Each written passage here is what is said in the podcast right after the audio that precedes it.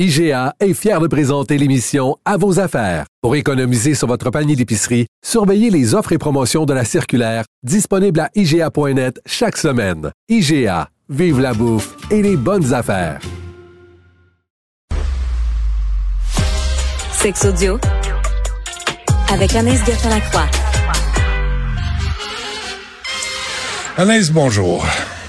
Allô, Benoît? L'oncosexualité, hmm, ça, je- j'ai pas de commentaire à faire, je ne sais pas c'est quoi.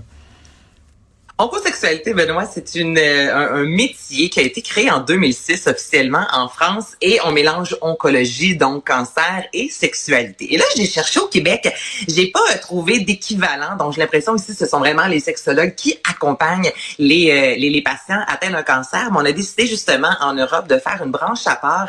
Donc, c'est vraiment euh, des, des thérapeutes, des travailleurs euh, qui connaissent très bien la sexualité, mais qui se spécialisent. Puis je trouve ça tellement intéressant sur le cancer, l'impact que le cancer peut avoir sur le- le- le- le- l'aspect physique, évidemment, de quelqu'un, l'aspect mental, mais sur la sexualité également. Et il y a la personne qui est atteinte d'un cancer, mais il y a également le conjoint, la conjointe, donc tu sais, dans une chambre à coucher. Et puis là, tu sais, moi, je te cacherai pas, je- tout le monde le sait, lorsque mon mari a un cancer, la première chose que tu penses ce soir, c'est pas d'avoir un rapport sexuel, Ben tu ouais. comprends? Ben. Et nous, c'est sûr qu'on a été chanceux parce que ça s'est euh, réglé de façon assez rapide. Mais il y a des gens autour de moi, des amis qui ont eu un, deux, trois cancers du sein.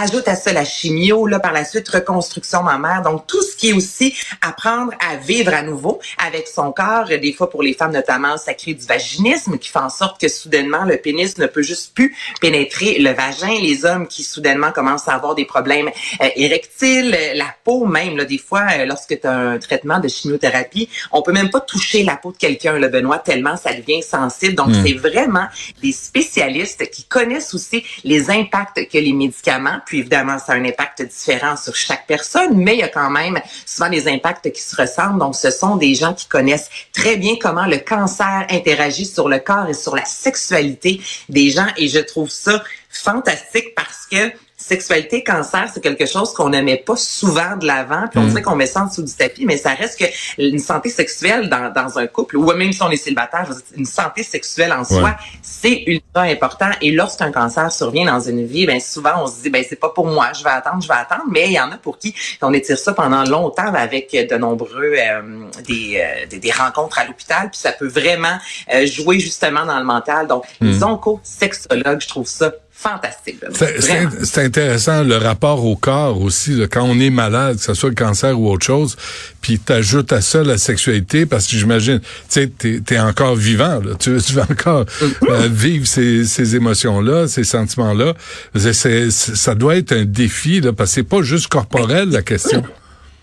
Ben non, c'est pas corporel là, mais mettons pour l'enveloppe là, des fois on se fait Ouais. littéralement charcuter là, tu sais là quand tu te fais opérer là par la suite, tu te trouves pas très très sexy. Puis là, imagine-toi, si tu perds tes cheveux, des fois il y a une prise de poids, certains médicaments, des fois il y a une perte de poids considérable. Donc déjà soi-même de se regarder devant le miroir puis d'accepter son corps, c'est quelque chose, mais d'accepter aussi de se mettre à nu, c'est le cas de le dire devant la personne que l'on aime en disant voici le corps que j'ai et c'est peut-être le corps qui va me suivre pour très longtemps. C'est pas évident. Puis mentalement aussi, il y a une, euh, il y a un essoufflement qui peut arriver. Des fois, tu n'as pas de désir sexuel. Puis là, tu es au, t'es au courant là, que ton conjoint, euh, il y a des pulsions qui sont là. Puis toi, des fois, ça tombe zéro. Il se passe zéro comme dans Ouellette. Rien, rien, rien du tout. Donc, comme ça, d'avoir euh, un spécialiste qui est capable aussi d'ouvrir le dialogue dans un couple, disant c'est normal qu'un ait des pulsions et que peut-être la masturbation vient vraiment euh, prendre une place plus importante alors que l'autre n'a aucune pulsion sexuelle. C'est tout ça qui fait partie aussi d'une relation lorsqu'un cancer survient. Puis c'est quelque chose qu'on n'exploite pas, qu'on ne parle pas,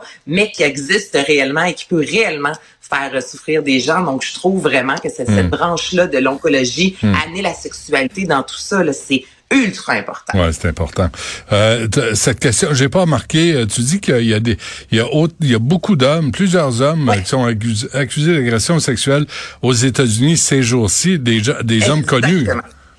Oui, des hommes connus. Donc, euh, la semaine dernière, entre autres, il y a le, rappeur euh, Puff Daddy, l'acteur Jamie Foxx, le chanteur de Guns N' Roses, Axel Roses, il y a le maire de New York, Eric Adams. Ok, Donc, dans la même semaine, Benoît, plusieurs hommes connus dans l'État de New York ont été justement accusés euh, d'abus sexuels. Et là, bon, hein, la vie est ce qu'elle est. Là, on a lu des complots, là, les femmes qui veulent faire tomber l'élite, là, tout ça, là, ça, c'est pas ça du tout. Donc, j'avais envie un peu de rectifier le tir et vous dire ce qui s'est passé. En fait, donc là, je vous ramène en 2000 2022, le 24 novembre. Donc, c'est à Thanksgiving, il y a un an de ça, jour pour jour. Et à ce moment-là, euh, dans les temps, on s'est dit, on va ouvrir une fenêtre, on va laisser un an euh, aux gens qui ont subi des euh, violences sexuelles, peu importe, parce que souvent, ça doit faire, si ça fait plus de 15 ans, on peut pas. Si ça fait plus de 20 ans, on ne, peut porter plainte. Donc là, l'État de New York a dit, peu importe c'est survenu quand dans votre vie, vous avez un an jour pour jour pour porter plainte. Et ça se terminait vendredi dernier, Benoît, le 24. Donc, c'est la raison pour laquelle plusieurs femmes qui peut-être depuis un an.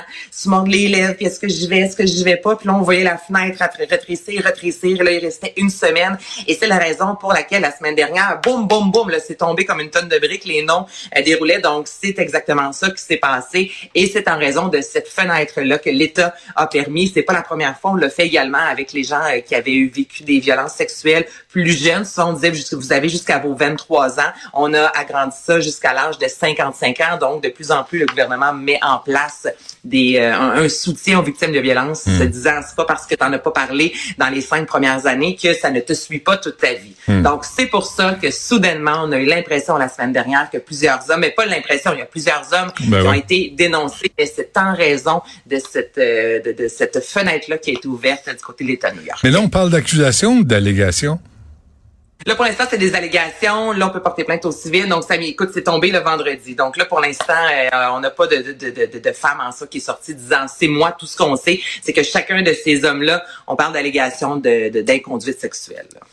Bon, très bien. C'est vrai que j'avais pas remarqué, mais effectivement, il y avait une liste. Ça en fait beaucoup, hein? Ben oui, tu le disais, là, puis c'est vrai. Ah oui, j'ai lu ça. Ah oui, c'est vrai, j'ai vu sa face dans le journal.